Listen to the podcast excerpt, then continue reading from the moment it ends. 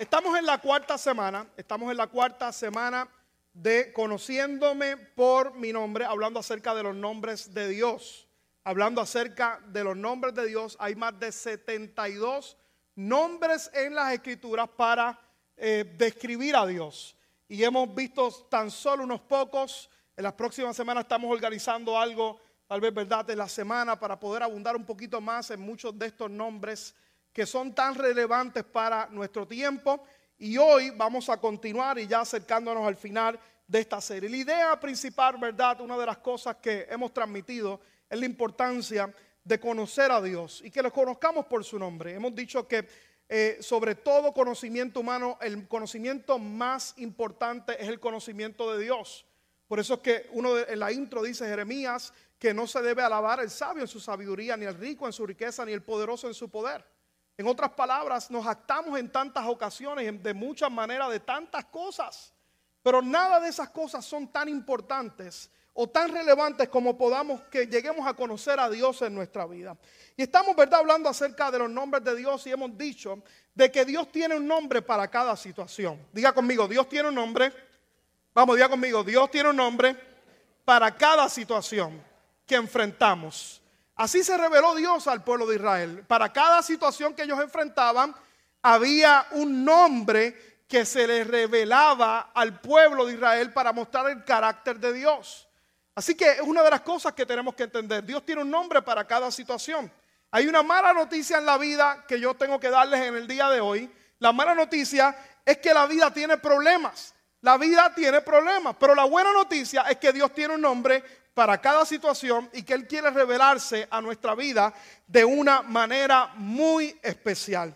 Y hoy mi mensaje en el día de hoy está basado en Éxodo capítulo 17, el verso 8 al verso 16. Éxodo capítulo 17, al verso 8 al 16. Y hoy yo quiero, antes de ir a esa escritura, quiero darles un poquito de contexto de lo que está pasando aquí en este lugar. El pueblo de Israel se encontraba sumamente agobiado, estaba harto, estaba bien agobiado el pueblo de Israel.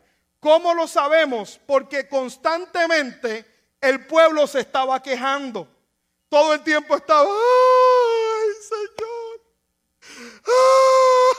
ay, ¿por qué me sacaste de Egipto? Y estaba agobiado porque todo el tiempo se estaba quejando. Paréntesis, ¿Quieres saber el estado de fe o el nivel de fe de una persona? Lo vas a saber por cómo habla. Si tú ves que una persona está todo el tiempo quejándose, es que tiene el femómetro abajo y que está experimentando una crisis de fe. Escúchalo hablar. De la abundancia del corazón, habla la boca. Así que, ¿quieres saber cómo está tu vida? Entonces, o la vida de alguien más, tienes que ver las palabras. Si está todo el tiempo quejándose, pues entonces ya usted sabe que está experimentando un momento que ha afectado su corazón sin darte cuenta. Te lo digo para que te analices. Porque hay momentos en nuestra vida donde nos estamos quejando con, por todo en la vida. Es como este hombre, se cuenta la historia de este hombre que durante la, Segunda Guerra Mundial estaban en uno de estos países de Alemania y todas las noches en el poblado se escuchaba este hombre gritar, ¡ay, qué sed tengo! ¡ay, qué sed yo tengo! Todas las noches. Y alguien le dijo, denle bendita agua a ese hombre. Denle agua. Y ya, pues por fin los vecinos estaban bien, estaban tranquilos. Y la noche que sigue, se escuchó decir al hombre mismo, decir, ¡ay, qué sed yo tenía! ¡Ay, qué sé yo tenía! Todo el tiempo quejándose. Y usted, ¿verdad? Todo el tiempo y, ¿verdad? Tenemos que analizarlo, no lo digo de manera de condenación, pero tenemos que analizarnos, porque cuando la queja viene, revela el nivel de confianza que usted y yo estamos teniendo. Estamos viendo todo negativo, perdemos de vista la bondad de Dios. Mire, hermano, usted tiene tantas cosas que agradecerle al Señor. Para empezar, que está aquí en este lugar, tiene vida, tiene respiración, tiene salud, tiene propósito. Tres lo creyeron conmigo. Así que así estaba el pueblo de Israel quejándose todo el tiempo, mi hermano, había una queja constante. Y esta gente Esta gente habían visto los milagros de Dios, habían visto cómo Dios lo había liberado el pueblo de Israel de manos con manos fuertes, con Moisés, con plaga. Eh, eh, había hecho sacar al pueblo de Egipto, pero en una, en, una, en una evidencia de Dios tan real y tan sustentable, y se estaban quejando. Y llegaron a un punto en su vida, si usted mira el verso 8, el verso 7, antes del verso que vamos a ir hoy, ellos comenzaron inclusive a dudar de la presencia de Dios en su vida. Ellos decían preguntas como, ¿está pues Jehová entre nosotros? Y comenzaron a dudar de Dios después de todo lo que habían vivido. Y si somos honestos, hermanos, nos pasa lo mismo a nosotros. Seamos honestos. Seamos honestos, nos pasa. Hay veces que, ¿verdad? Hemos visto a Dios de tantas maneras y tantas formas y nos encontramos quejándonos y dudamos de la presencia de Dios en nuestra vida. Dudamos si Dios está con nosotros en las experiencias que vivimos en, las diferentes etapas en nuestra vida. Así es el contexto de cuando Dios se revela al pueblo de Israel como hoy voy a hablar acerca de Jehová Nisi. De Jehová Nisi. Y este contexto es el que estamos viviendo. Y para colmo, el verso que voy a hablar ahora, el pueblo de Israel estaba rodeado de amalecitas de hombres de un ejército fuerte, que eran miles que venían contra el pueblo de Israel. Este era el contexto que estaba el pueblo de Israel, que Dios se revela como Jehová Nisi. Aquellos que le guste anotar, Jehová Nisi significa mi estandarte, significa mi bandera, significa mi techo, mi protección y mi victoria ante la adversidad. Y me resulta interesante que Dios se revela en ese contexto al pueblo. Le dice, yo soy tu estandarte, tu bandera, soy tu techo, soy tu protección y soy tu victoria ante la adversidad. Éxodo capítulo 17, el verso 8 al 16. Vemos cuando Dios se revela de esta manera al pueblo. Y quiero destacar en esta historia dos cosas que hizo el pueblo de Israel bien importantes, que nos va a nosotros abrir los ojos ante los momentos de adversidad y en los momentos que tal vez estamos como el pueblo de Israel quejándonos de que algo está ocurriendo en nuestra vida que no nos gusta y que no se dan las cosas tal vez de la manera que estamos planificando. Éxodo capítulo 17, el verso 8 a 16. Y voy a ser bien puntual, voy a ser lo más breve posible, pero quiero ministrarte esto en el día de hoy. Dice el verso 8, después vino Amalek y peleó contra Israel en Refidim, Redifín. Y dijo Moisés a Josué, escoge algunos hombres y sal a pelear contra Amalek. Mañana yo estaré sobre la cumbre del collado con la vara de Dios, estaré con la vara de Dios en mi mano. Y Josué hizo como le dijo Moisés y salió a pelear contra Malek. Moisés, Aarón y Ur subieron a la cumbre del collado, subieron al monte, a la montaña. Y sucedía que cuando alzaba Moisés su mano, Israel, ¿qué pasaba con Israel? Moisés estaba con la vara en la mano. Y cuando subía al monte y, él subía la mano y clamaba al Dios de los cielos, dice la Biblia que Israel vencía, pero cuando él bajaba su mano, ¿qué sucedía? Amalek entonces comenzaba a ganar. Comenzaba a ganar. Qué interesante. Yo quiero hablarle por un minuto. Quiero resaltar algo en estos primeros textos antes de continuar quiero resaltar la, atención o la, la importancia de que veamos la atención que nos muestra estos primeros versos de que usted y yo subamos al monte a clamar a Dios en nuestras batallas, pero que también estemos en el valle peleando nuestras batallas. Es interesante, me llama la atención, porque como dice, ¿verdad? Ver la escritura, la vara, aquellos que saben un poquito, ¿verdad? Más de la Biblia, la vara de Moisés representaba autoridad, representaba, era un símbolo de autoridad. Con esta vara fue que Aarón la levantó y dividió el mar rojo. Con esta vara fue la que tiró en un momento dado y se convirtió en serpiente y se comió dos serpientes del faraón. Esta vara representaba la autoridad, representaba el poder, representaba la gracia y representaba la presencia de Dios ante el pueblo de Israel. Representaba, era una vara santificada.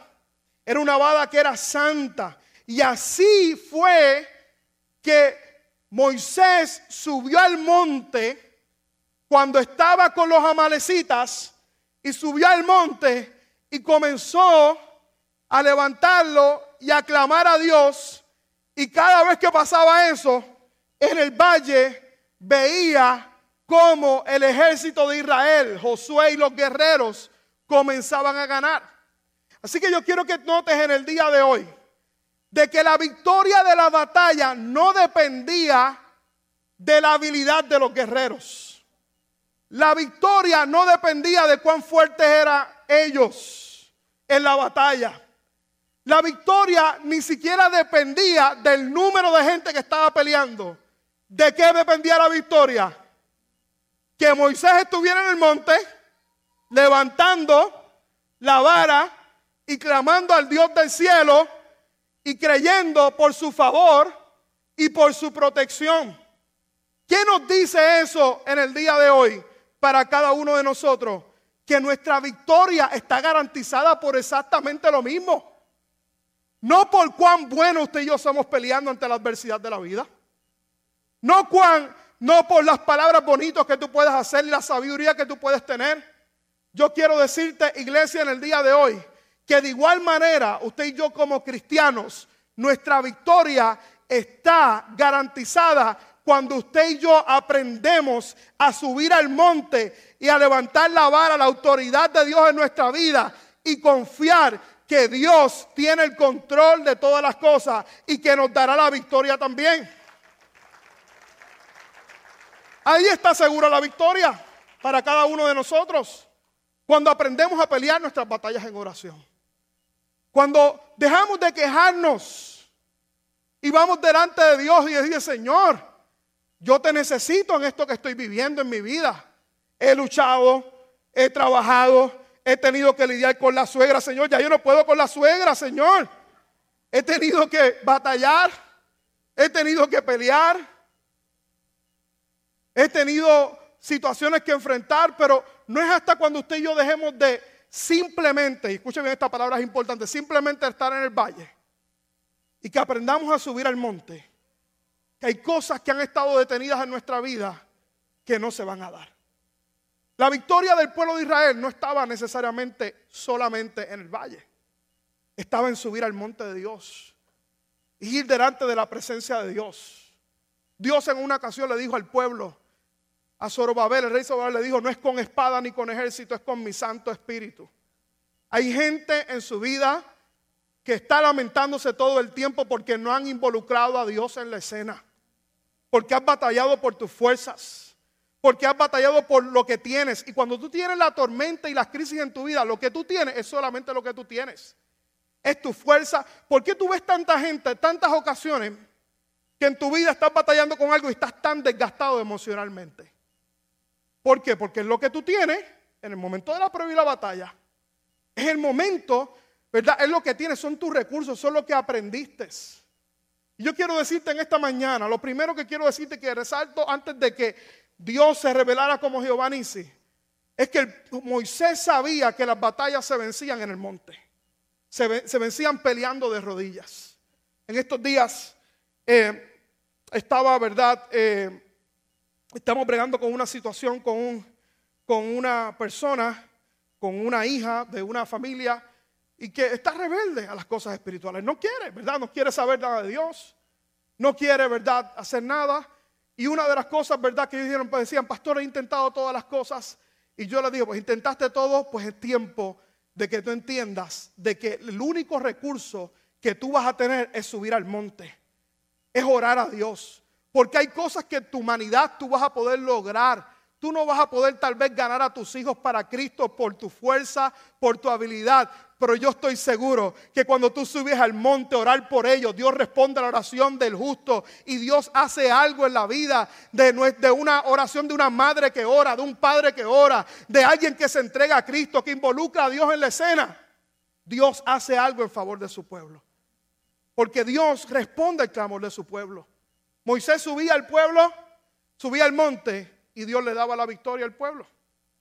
Dios le daba la victoria al pueblo. Y eso nos debe enseñar algo a cada uno de nosotros. Nos debe saber, ¿verdad?, la importancia que hay en buscar a Dios, de involucrar a Dios, de entender que la batalla no la decide, ¿verdad?, nuestros recursos. La batalla no la decide necesariamente los recursos que podamos tener. La batalla la vencemos cuando usted y yo entendemos la importancia de involucrar a Dios en la escena. Sin embargo, y escuche bien, porque aquí está lo, que, me, lo que estudiando me voló el corazón. Sin embargo, qué interesante, porque cuando yo voy a esta escena, puedo reflexionar acerca de dos contrastes en la vida. Porque por una parte están los hombres y las mujeres que dicen, ah, ok, yo voy a subir al monte y voy a dedicarme a orar, voy a confiar en Dios. Simplemente voy a confiar en Dios. Que Dios se encargue. Estás disfrazando la pereza que tienes por hacer cosas importantes con una espiritualidad. Porque el problema es que hay veces que usted y yo vamos a tener que subir al monte, pero escuche bien, Josué no estaba tomando café y rico, que es un buen cafecito puertorriqueño. A los pastores Juan Carlos y Lisi le encanta el café, a Jonathan, a Víctor, le encanta el café. Rico, ellos no estaban tomando café. ¿Qué estaba haciendo Josué? Estaba peleando la batalla. Así que la victoria se daba en dos escenarios. En el contraste de la importancia de subir al monte orar, pero también estar en el valle peleando las batallas que tenemos que pelear usted y yo. Porque a menudo, escuche bien, cuando las personas luchan por obtener algo valioso, como un matrimonio, una familia, un hijo, solucionar un problema de salud, encontrar un, empleo o demás, siempre hay dos extremos. En un extremo hay gente que dice, ah, esta lucha yo la voy a perder en la batalla y voy a limitarme a confiar en Dios. Otros se dedican a pelear solamente sin contar con Dios, sin subir al monte, sin poner a Dios primero, sin practicar las disciplinas espirituales. Los dos contrastes. Y yo quiero decirte en esta mañana que la victoria para nosotros va a estar cuando unamos la montaña con el valle. Porque los valles son importantes. Escuche bien, los valles peleamos, luchamos, nos esforzamos, emprendemos, buscamos consejo para lidiar con los problemas que enfrentamos en la vida, tocamos puertas, buscamos una nueva oportunidad. ¿Qué hacemos en los valles? Disciplinamos a nuestros hijos. No confunda la oración lo que conlleva disciplina.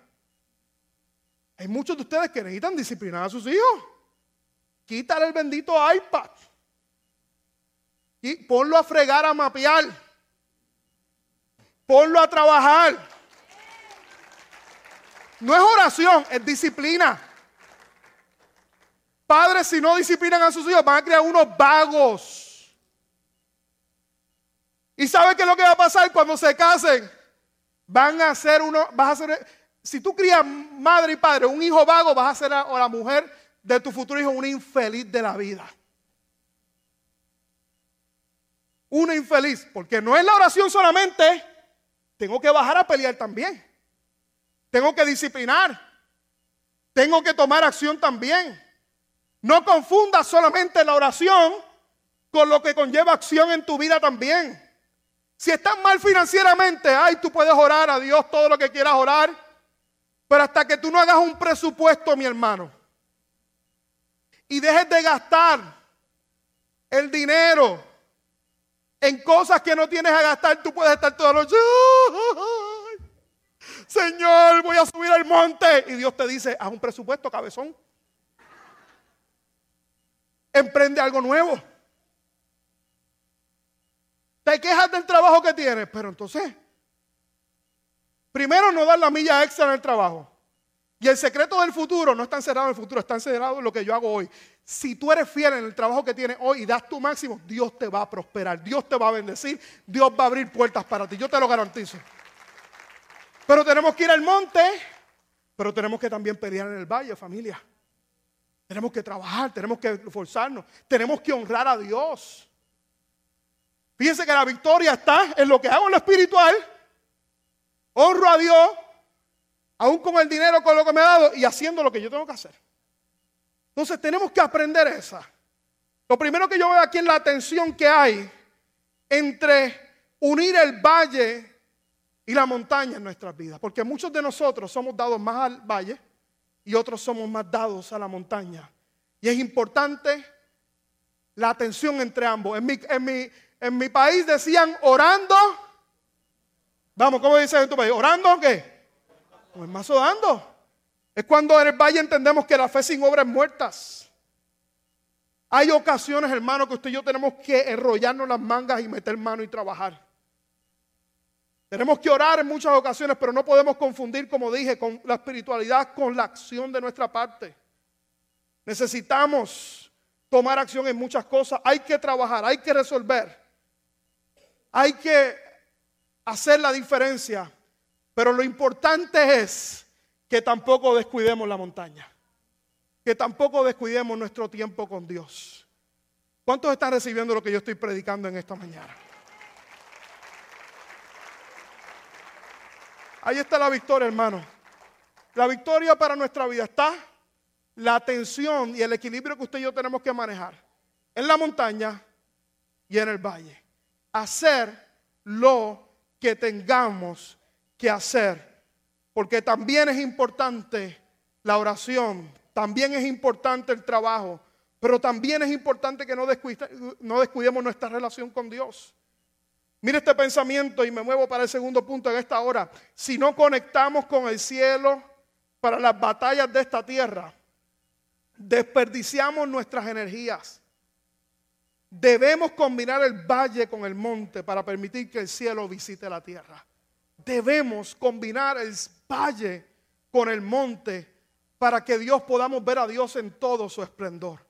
Que podamos acudir a Él para las partes que solamente Él puede hacer y en toda nuestra vida, pero también pelear nuestras batallas, porque si no, escuche bien, si no hay obra en tus manos, ¿qué Dios va a bendecir? La Biblia dice que Dios va a bendecir la obra de tus manos. La pregunta para ti en el día de hoy, ¿cuáles son tus obras? ¿Qué estás haciendo? Estás como el soldado de la guerra mundial, ¡ay! quejándote. Y no haces nada. Sí que tenemos que tener esa atención. Lo segundo importante que veo en esta historia, sigue el verso, como las manos de Moisés, dice el verso 2 y 13, se cansaban, tomaron una piedra y la pusieron debajo de él. Moisés se sentó sobre ella, mientras Aarón y Ur sostenían sus manos uno al lado del otro. Así se mantuvieron firmes sus manos hasta que se puso el sol. ¿Y qué pasó? Y Josué deshizo a Malek y a su pueblo a filo de espada. Yo necesito dos hombres fuertes aquí y abusadores conmigo. Miki, vente para acá, vente, tú eres uno de ellos. No está a Mabri, no puedo llamar a Mabri porque Mabri. Julio, vente para acá, vente, papi, ven acá, vente para acá. Vente, Julio, vente. No, no, tú no, Zapata, para la próxima, para la próxima. Deme un aplauso a Zapata ahí. Zapata tiene una buena autoestima, fuerte, se vio fuerte, muy bien. Ven acá, esto es lo que pasaba.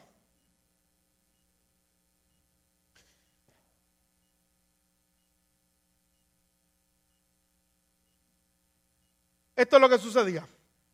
Moisés estaba arriba en la montaña orando. ¿Qué estaba haciendo el pueblo?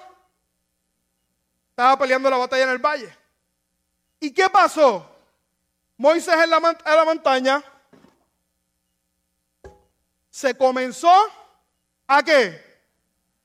Todo el tiempo así, se comenzó a cansar. En la montaña se comenzó a cansar. En su vida espiritual se comenzó a cansar. Porque ¿qué pasa en muchas ocasiones con la batalla? Seamos honestos. Nos desgastamos. Seamos honestos. ¿Cuánto les ha pasado eso por ahí un momento dado? Que a veces no tienen ni deseos de orar. Que a veces no tienen ni deseos de buscar a Dios. Y entonces comienza a ocurrir un desequilibrio entre la montaña y el valle, ¿verdad que sí? Seamos honestos, ¿cuántos han pasado por una crisis de fe en un momento dado en su vida? Donde dicen, Señor, yo ni, ganas de ir a la iglesia yo tengo hoy. Y estoy aquí porque me agarré por el garnote. Y yo dije, me obligo a ir a la iglesia. ¿Cuánto, cuánto le ha pasado eso? Venga, déjenme ver su mano, seamos honestos, seamos claros, ¿verdad? Que no tienen deseos de orar, que no tienen deseos de buscar a Dios, que no tienen deseos de pelear la batalla y la carrera. Eso fue lo que le pasó a Moisés. Se cansó de pelear la batalla a nivel espiritual. Pero ¿qué hizo Moisés? Tenía dos seres humanos. Uno se llamaba Aarón y otro se llamaba Ur. Dios te bendiga. Ese nombre yo no se lo pongo ni a mi peor enemigo. ¿Y qué hacían Moisés y Ur? Buscaron una piedra. Si yo cuento con estos Moisés, con este Aarón y Ur, bendito.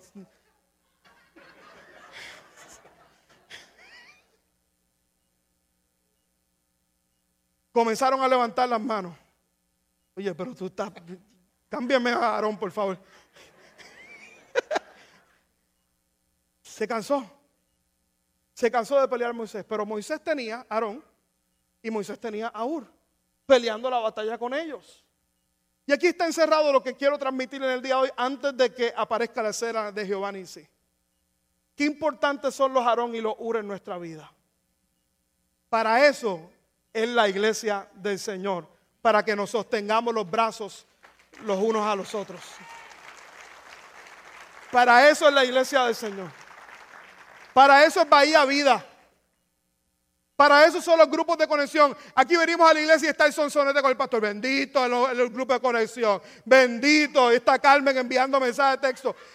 Padre Santo de la Gloria. Van a seguir chavando.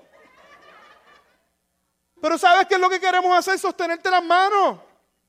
Porque en el camino te cansas, te puedes cansar. Necesitamos a Aarón y necesitamos a Ur peleando las batallas con nosotros. Lo necesitamos. Eso es lo que me gusta de la iglesia, del cuerpo de Cristo. ¿Sabes lo que me gusta de la iglesia del cuerpo de Cristo? Que si tú y yo somos reales y dejamos, escuche bien, el orgullo que tienes en muchas ocasiones. Porque lo que no te permite a ti ser parte de algo es el orgullo. Porque tú piensas que no tienes que subir a la montaña y tú piensas que no necesitas a un Aarón o un Ur en tu vida. Pero benditos son los Aarón y los benditos son los Ur que te levantan las manos y es que están contigo en los momentos de dificultad. ¿Y sabes dónde se da eso? En la iglesia. Porque mientras Moisés se levantaba las manos, el pueblo ganaba la victoria. ¿Sabes qué significa eso? Hay veces que necesitamos ir a alguien y decirle, ora por mí, por favor. Estoy enfrentando un problema, ora por mí. Pero a veces somos tan orgullosos, hermano. Somos tan orgullosos. ¿Y sabes lo que estás haciendo? Estás bajando tus manos cuando tienes que estar en la montaña también. Si tú quieres subir a la montaña, más vale que tú entiendas que no se trata de ir solo, necesitas a alguien también. Los legendarios sabemos que decimos que hombre solo, ¿qué es? Presa fácil. Necesitamos a alguien peleando las batallas con nosotros. Que nos diga, tú puedes, sigue adelante. Sé que te cansas en el camino. Pero se me está casando Aarón y Ur también. Dios los bendiga. Los de Bahía Vida no se cansen de pelear la batalla con otros. Porque ahí está la victoria. Denle un aplauso a Aarón y Ur, porque es que si no voy a tener que yo ir a ponerlo ahí. lo primero que vemos en el texto es que ir a la montaña y que hay, que ir al valle a pelear también. Pero lo segundo, necesitamos a un Aarón y Ur también peleando con nosotros. Hace varios meses atrás, hace varios meses atrás, recuerdo, casi un año atrás, la primera vez en más de 17 años sirviéndole a Dios en el ministerio, 12 como pastor asociado em, eh, y 6 años, ¿verdad?, como pastor principal acá en la iglesia. La primera vez que, hace un año atrás, cuando me entró el espíritu de queja, y empecé, ¡ay, Señor! Tenía dos o tres que me estaban dando candela, porque ¿cuántos saben que a veces dan dos o tres candelas por ahí? Y a veces, y estaba así delante de Dios. Yo, la, la primera vez que en seis años que yo le dije al Señor, le dije, Señor, ¿qué rayos yo estoy metido? ¿Qué rayos yo estoy metido? Si yo sé hacer muchas cosas. Yo sé trabajar, sé producir, he sido vendedor de los tops. he trabajado y tengo estos dos, tres que me están cabezones, que me están sacando una llaga en el talón. ¿Y sabe qué empecé a hacer? Empecé. Oye, me dio lo que no me había dado los pasados seis años. Calladito, solito. Recuerdo que me fui para un retiro, me fui para, Orlando, para allá, un retiro que estaba por allá, y yo dije, me dije a la pastora, me voy, voy a orar, voy a separarme de todo esto. Y estaba así en el cuarto. ¿Y tú sabes lo que yo hice? En medio de ese momento de dificultad, cogí el teléfono y llamé a mi pastor. Y nunca en la vida, más de 17 años, 20 años, la relación con él, él nunca, nunca en la vida me había escuchado de la manera que me escuchó. Nunca.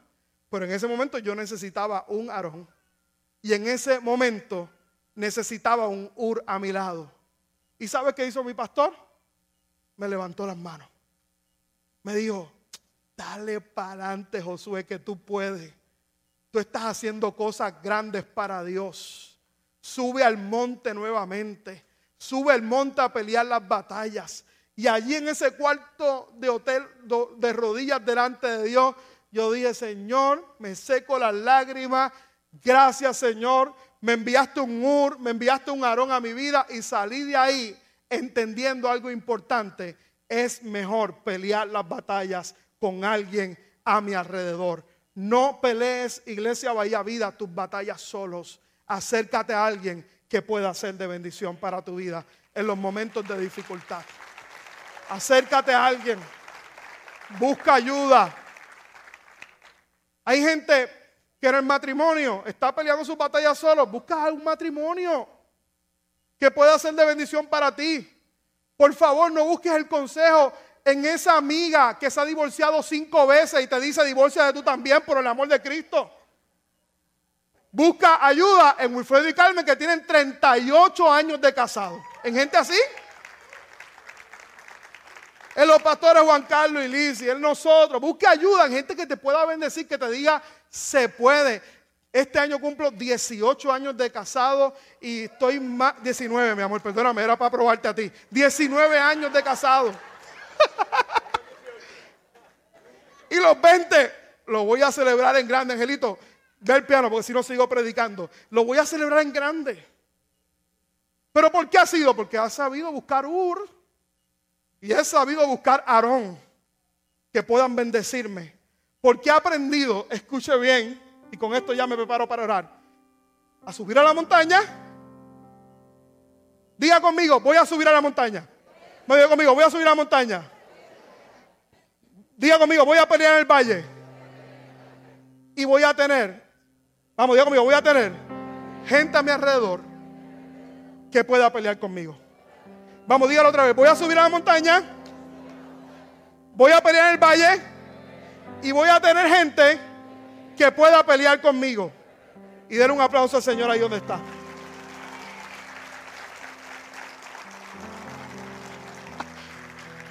Miren qué poderoso y con esto voy a orar. En esa escena, en esa escena del monte, del valle, y de tener gente a mi alrededor, eso derrumba la teoría que me, me quedo en mi casa viendo el servicio por YouTube. ¿Y qué es mejor solo? En la escena del monte, pelear en el valle y de tener gente a mi alrededor, es que le aparece Dios a Moisés. Y le dice, Moisés, yo soy Jehová Nisi, yo soy tu estandarte. Yo soy tu bandera. Porque cuando usted y yo aprendemos a pelear en el monte, en el valle y tener a nuestro alrededor, créame que vas a ver la mano de Dios sobre tu vida como tú nunca lo has visto en tu vida. Como nunca lo has visto en tu vida. Lo interesante es, escuche bien, y me preparo para orar. La bandera, Jehová Nisi, la bandera o estandarte era a veces pensamos, ¿verdad? La bandera en nuestro contexto es un palo con una, con una tela, dando algún símbolo. Pero en el Antiguo Testamento la bandera podía representar cualquier cosa que significara algo. Mayormente era una vara, era un báculo, era un, era un, era algo que la gente podía ver que representaba autoridad. Y así Dios se le aparece al pueblo de Israel le dice, yo soy tu bandera. Yo estoy contigo. Cuando aprendas a pelear en el valle y a involucrarme a mí en la montaña y a tener gente a tu alrededor, tú vas a ver que yo voy a plantar bandera. Y vas a ver, escucha bien, lo que dice el libro de Isaías capítulo 59, el verso 19. Dice, y temerán desde el occidente el nombre de Jehová y desde el nacimiento del sol su gloria, porque vendrá el enemigo como río, mas el Espíritu de Jehová plantará bandera sobre él. ¿Qué significa eso? Que podremos estar experimentando, pero Dios se va a plantar como bandera. Va a haber un báculo. ¿Sabe lo que es un báculo? ¿Sabe lo que era una bandera? Una bandera era un simbolismo. Era un simbolismo de la presencia de Dios.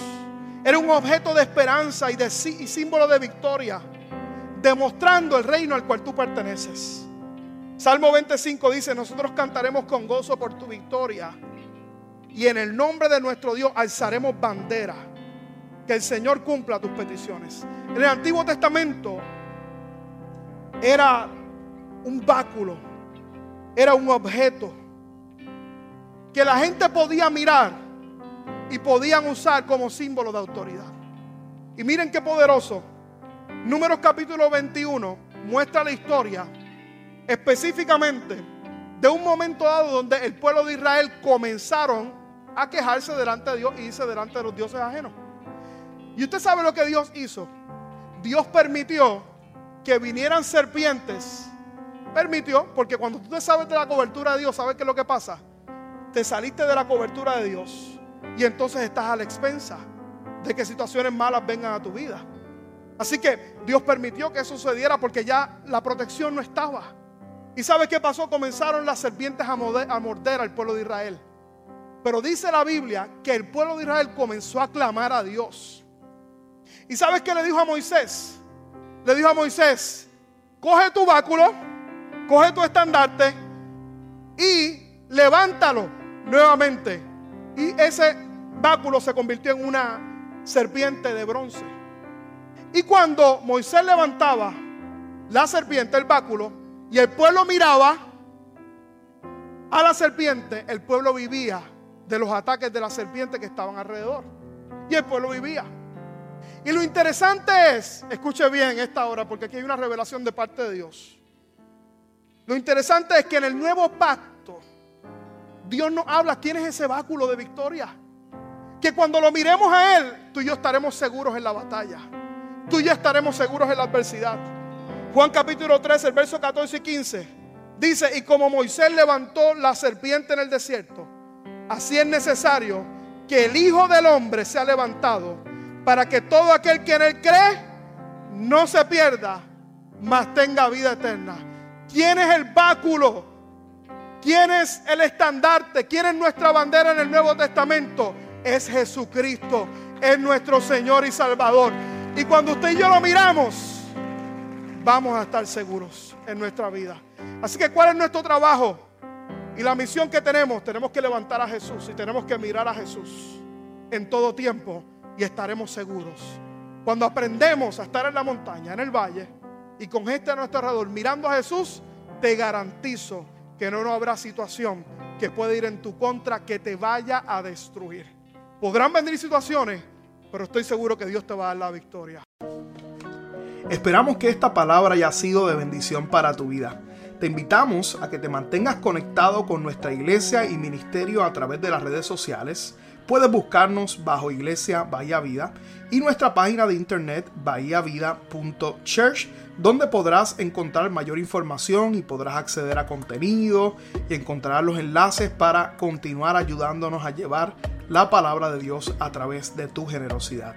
Finalmente, gracias por tus oraciones y te invitamos a que te mantengas conectado a la palabra de Dios a través de nuestra iglesia Bahía Vida. Bendiciones.